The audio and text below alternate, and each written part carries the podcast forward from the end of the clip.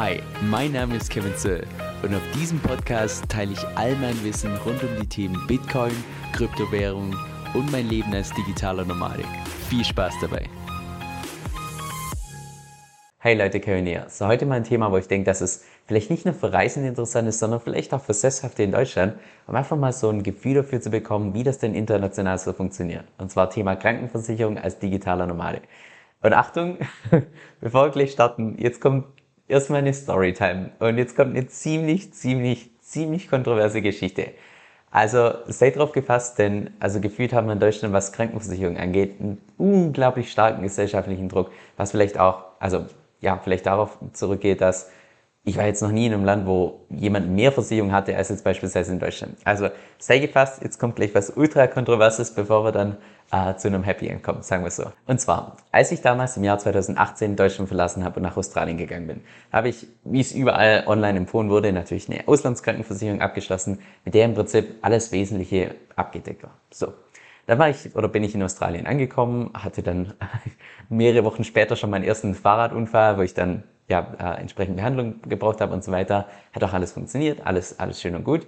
Und dann war irgendwann, ich glaube, so Ende meiner Zeit in Australien, so ungefähr nach knapp einem Jahr oder so, war es der Fall, dass ich irgendwie eine Arztrechnung oder sonst was äh, entsprechend eingereicht habe. Und da war ich unter anderem auch in Kontakt mit dem Kundensupport via E-Mail und so weiter, habe ein paar Sachen nachgefragt und so weiter. Und unter anderem hat mir dann die Dame die Frage gestellt, ja, wie lange ich denn noch vorhabe, im Ausland zu bleiben, weil die Krankenversicherung gilt anscheinend nur für maximale äh, Auslandsaufenthalte von fünf Jahren. Und dann habe ich denen also die Wahrheit geantwortet, was für mich damals feststand, dass ich einfach nicht mehr nach Deutschland zurückgehe. Ja, und dann habe ich irgendwie keine Antwort per E-Mail mehr bekommen. Und ungefähr eine Woche später kam dann bei mir daheim, also in Deutschland habe ich immer noch eine Adresse, wo ich Post empfangen kann, kam dann Post an, dass meine Krankenversicherung gekündigt wurde. ich dachte so, what? Also ich meine, als Deutscher kennt man das ja, ja, jeder hat eine Krankenversicherung, es gibt Krankenversicherungspflicht und so weiter. Ja, in dem Moment, wo du nicht mehr in Deutschland wohnst, nicht mehr in Deutschland ansässig bist und so weiter, da fällt natürlich auch diese Pflicht weg. Ja, und dementsprechend gab es da irgendwie in dem Kleingedruckten irgendwie ein Sonderkündigungsrecht seitens der Versicherung und die haben dann einfach Ciao gesagt. Und so habe ich meine Krankenversicherung verloren, damals in, in Australien. Dann ungefähr einen Monat später habe ich nochmal gelernt, dass es manchmal einfach nicht sinnvoll ist, die Wahrheit zu sagen. Und zwar ist mir das genau gleiche passiert bei meiner Haftpflichtversicherung. Da hatte ich zwar keinen kein Schaden oder so, aber ich habe irgendwas Zeichen gemacht. Ich glaube, ich habe meine Adresse aktualisiert, weil ich habe so eine E-Mail bekommen, ähm, dass man seine Adresse aktualisieren soll. Da dachte ich, ja, okay, logge ich mich kurz ein, tu meine Adresse aktualisieren. Jo, sieh da, kurze Zeit später wurde mir meine Haftpflichtversicherung gekündigt. Da dachte ich, also, geht's noch? Ohne Haftpflichtversicherung. Also wir Deutschen sind ja so auf, also zumindest bin ich so geprägt worden, dass also Haftpflichtversicherung, Krankenversicherung, die zwei essentiellsten Versicherungen, die sollte jeder haben. Ja, und ungefähr, ich glaube nur zwei Wochen später habe ich es dann nochmal gelernt auf eine harte Tour, ähm, dass die Wahrheit zu sagen manchmal uncool ist. Und zwar war es ähnliches Spiel mit meiner Bank damals, wo mir dann einfach so mein Aktiendepot ge gekündigt wurde. Wo die dann gemeint haben, ja, wir müssen ihre Aktien zwangsversteigern. Ich dachte so, wollt ihr mich eigentlich verarschen? Und an der Stelle mal für jeden da draußen, der schon irgendwie mal behauptet hat, die DeFi-Chain hat keinen Nutzen. Der, der war noch nie ein digitaler Nomade und versucht, in Aktien zu investieren. Das ist ne, oh, das ist so ein Pain. Also ohne Scheiß. Aber anyway, ich bin mal wieder komplett abgeschweift. Auf jeden Fall war es dann tatsächlich so, dass meine Krankenversicherung gekündigt wurde, meine Haftpflicht war äh, gekündigt. Ansonsten hatte ich zu dem Zeitpunkt ich glaube, keine Versicherung mehr. Das heißt, ich hatte von, ja, innerhalb von ein, zwei Monaten hatte ich plötzlich gar keine Versicherung mehr. So, was hätte natürlich jeder rational denkende Deutsche gemacht? Natürlich sofort eine neue Krankenversicherung abgeschlossen, sofort eine neue Haftpflichtversicherung abgeschlossen. Ja, und was hat der Trotzkopf Kevin gemacht? Dachte sich, ach, brauche ich nicht. und vielleicht an der Seite oder an der Stelle mal so ein, äh, ja, einfach so ein Side-Fact. Also mal ganz ehrlich, dieses Versicherung oder die Logik hinter einer Versicherung hat mir noch nie, von Anfang an noch nie gefallen. Und zwar im Prinzip, dass du dafür belohnt wirst, wenn dir irgendwas passiert. Also, dass du im Prinzip einen ökonomischen Anreiz hast, dass dir irgendwas Krasses passiert. Ich finde die Logik dahinter so krank in der Versicherung. Insbesondere, wenn es dann um Todesfallversicherung geht oder Unfallversicherung und so weiter. Aber das ist mal vielleicht eine separate Geschichte.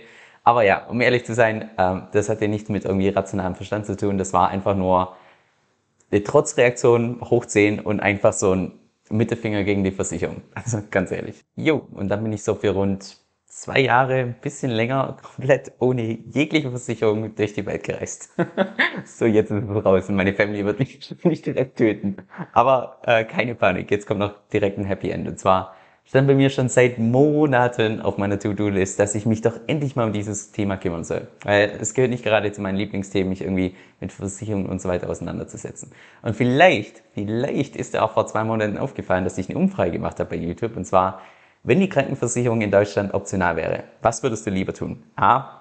Weiterhin monatlich für die Krankenversicherung zahlen. Oder B. Das eingesparte Geld anlegen und selbst für eventuelle Kosten aufkommen.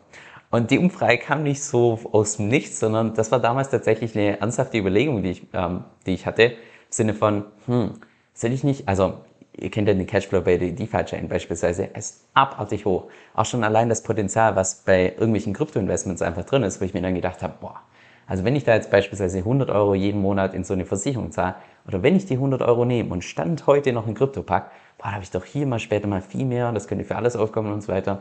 Wie dem auch sei, das waren solche Gedanken, die ich hatte, aber trotzdem wollte ich mich einfach mal so ein bisschen informieren, was es denn so ähm, tatsächlich im Markt gibt, weil ja, meine damalige Recherche war drei Jahre her und ich glaube, im Jahr 2018 habe ich wahrscheinlich alles auch noch auf Deutsch äh, recherchiert, was ich heutzutage never ever mal machen würde. Das Google auf Englisch ist einfach, kann man nicht vergleichen mit dem Deutschen. Also ich, es gibt nichts mehr, was ich irgendwie auf Deutsch google.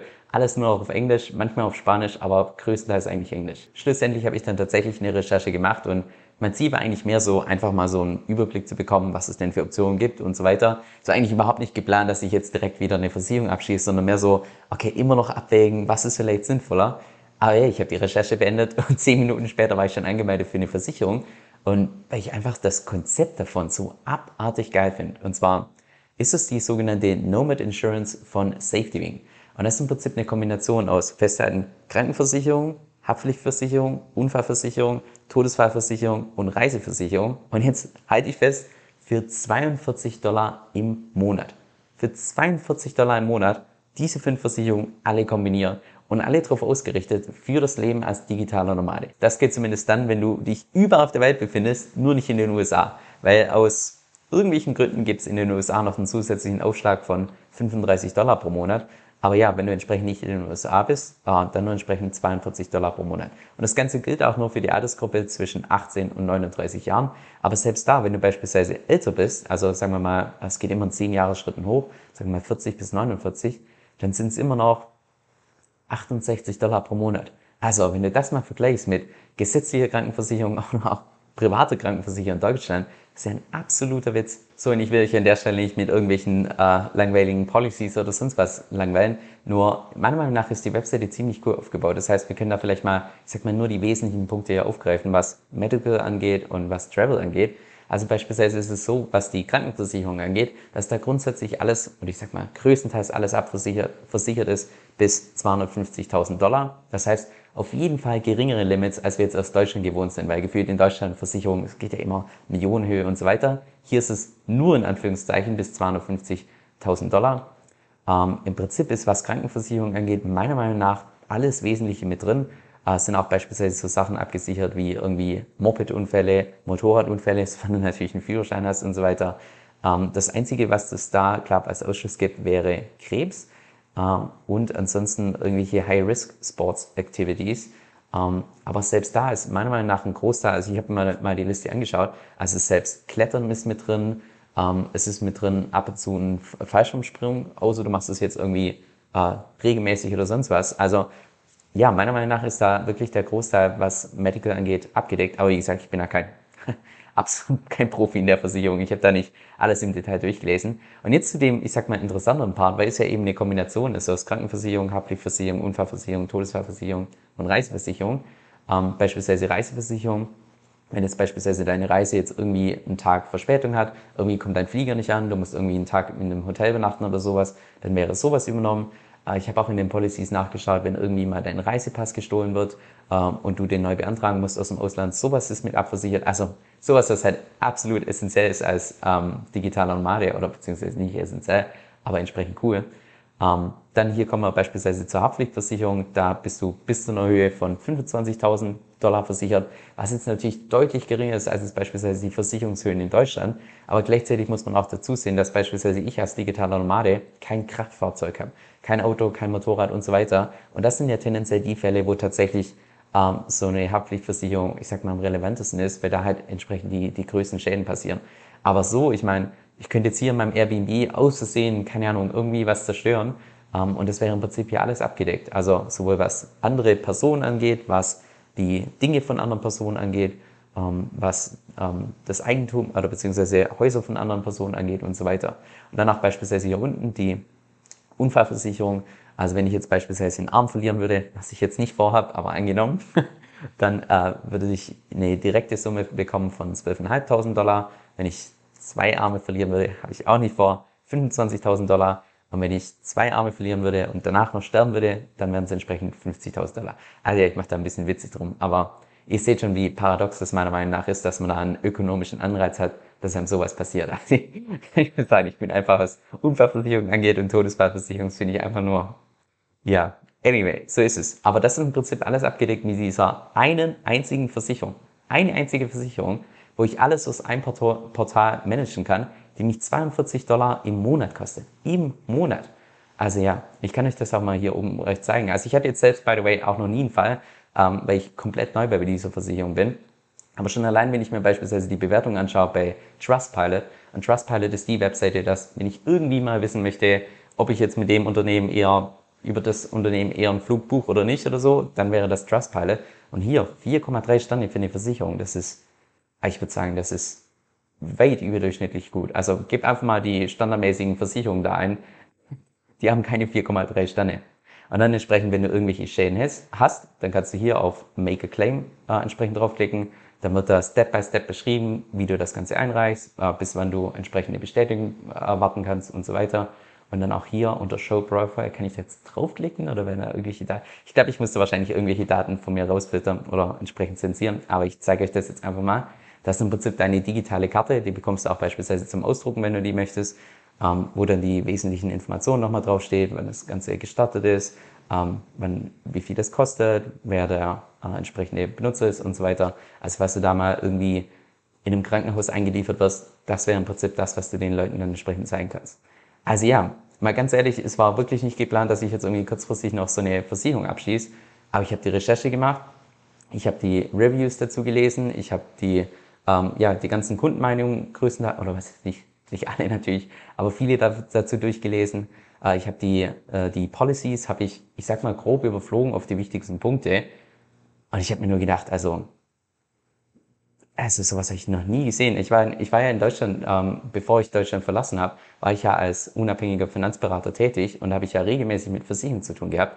Aber solche Leistungen, alles komprimiert in einer einzigen Versicherung, komplett zugeschnitten auf digitale Nomaden oder beziehungsweise einfach Leute, die, ich sag mal, ein bisschen länger unterwegs sind, ein bisschen länger reisen. So, ja, und jetzt habe ich dem Prinzip abgeschlossen und ja, das heißt, jetzt darf sich meine Family nicht mehr irgendwie Sorgen machen um mich. Und auch meine Schwester wird wahrscheinlich ziemlich verrückt sein. Aber ja, wie gesagt, ich wollte euch einfach nur äh, informieren, äh, das ist die, die ich derzeit benutze. Ich wurde auch schon mehrfach gefragt in der Vergangenheit, ob ich da irgendwas empfehlen kann. Und vielleicht habt ihr auch rausgehört, dass ich in der Vergangenheit nie was empfohlen habe und immer das Thema ein bisschen verdrängt habe. Das wisst ihr warum. weil, ja, ich wollte einfach nicht, dass das irgendwie jemand nachmacht, weil war vielleicht so ein kleines bisschen riskant, was ich in der Vergangenheit gemacht habe. By the way, kurz vor dem Video habe ich mich extra noch zum Affiliate-Programm von dieser Versicherung angemeldet, weil ich mir gedacht habe, Vielleicht kann ich ja da noch irgendwie einen zusätzlichen Bonus für euch rausholen, also zumindest für diejenigen, die eventuell mal oder die jetzt schon selbst digitaler Nomade sind oder irgendwann mal später oder einfach allgemein viel reisen. Aber ja, sofern ich das richtig verstanden habe, ist es mir ein uncooles Affiliate-Programm. Also in dem Sinne, dass, wenn ihr euch anmeldet, bekomme ich zwar einen Bonus, aber ihr bekommt, sofern ich das richtig verstanden habe, nichts. Und keine Ahnung, ich finde Affiliate-Programme sollten immer ein Win-Win sein. In dem Fall habe ich, ja, bekomme ich einen Bonus und ihr bekommt mein Danke von mir, aber Uh, ihr bekommt leider keinen Bonus da noch zusätzlich, aber anyway, so ist es. Uh, wenn ihr natürlich trotzdem meinen Link benutzen wollt, ich habe euch den unten verlinkt, also schon mal ein Danke dafür. Aber wenn nicht, ist auch vollkommen in Ordnung. So, jetzt zum Schluss habe ich mal noch eine Frage an diejenigen unter euch, die, ich würde mal sagen, mehr sesshaft leben. Sind solche Videos interessant für euch? Nehmt ihr da was mit? Oder, also ich kann das irgendwie schwer einschätzen. Also gebt mir da gerne Feedback unten in die Kommentare. Und natürlich gilt wie immer, wenn du das Video hilfreich findest, lass gerne ein Like da. Äh, wenn du noch mehr von meinem Kanal sehen möchtest, unten auf Abonnieren klicken. Wenn du sonstige Fragen hast, gerne unten in die Kommentare und hoffentlich sehen wir uns bald wieder. Gut. So, jetzt zum Schluss noch eine Empfehlung, die von Herzen kommt. Und zwar wusstest du, dass du mit Kryptowährung auch passiv Geld verdienen kannst, ohne deine Coins dabei zu verkaufen? Ich persönlich zu beispielsweise mit der Kryptowährung namens DFI staken. Und das heißt vereinfacht gesagt, dass ich meine Coins dafür verleihe und dafür eine jährliche Rendite bekomme von bis zu 100%. Das heißt, selbst wenn der Preis von DFI über ein komplettes Jahr konstant bleibt, habe ich trotzdem noch eine Rendite gemacht von ganzen 100%. Und ich weiß, ganz am Anfang hört sich das erstmal total spammy an, insbesondere wenn man relativ neu im Kryptomarkt unterwegs ist. Wenn du das jetzt allerdings mal selbst ausprobieren möchtest und vielleicht auch dich selbst überzeugen möchtest, dann kann ich dir ebenfalls die Plattform namens Cake empfehlen, die ich dafür selbst verwende. Mit meinem Empfehlungslink bekommst du da auch je nach Aktion bis zu 50 Dollar geschenkt, sofern du erstens dein Konto verifizierst und zweitens dein Konto um mindestens 50 Dollar auflädst. Und falls das für dich interessant klingt und du es mal selbst ausprobieren möchtest, dann geh einfach auf meine Webseite kevinsoe.com-cake. Das ist kevin s o e l.com-c-a-k-e. Die Einnahmen, die ich dadurch bekomme, gehen zu 100% in die Hundestiftung. Also viel Spaß beim Ausprobieren und vielen lieben Dank für deinen Support. Und jetzt noch ein kurzer Disclaimer. Dieser Podcast stellt weder eine steuerrechtliche noch eine finanzielle Beratung dar. Das heißt, alle Informationen sind wirklich nur zu Informationszwecken bestimmt.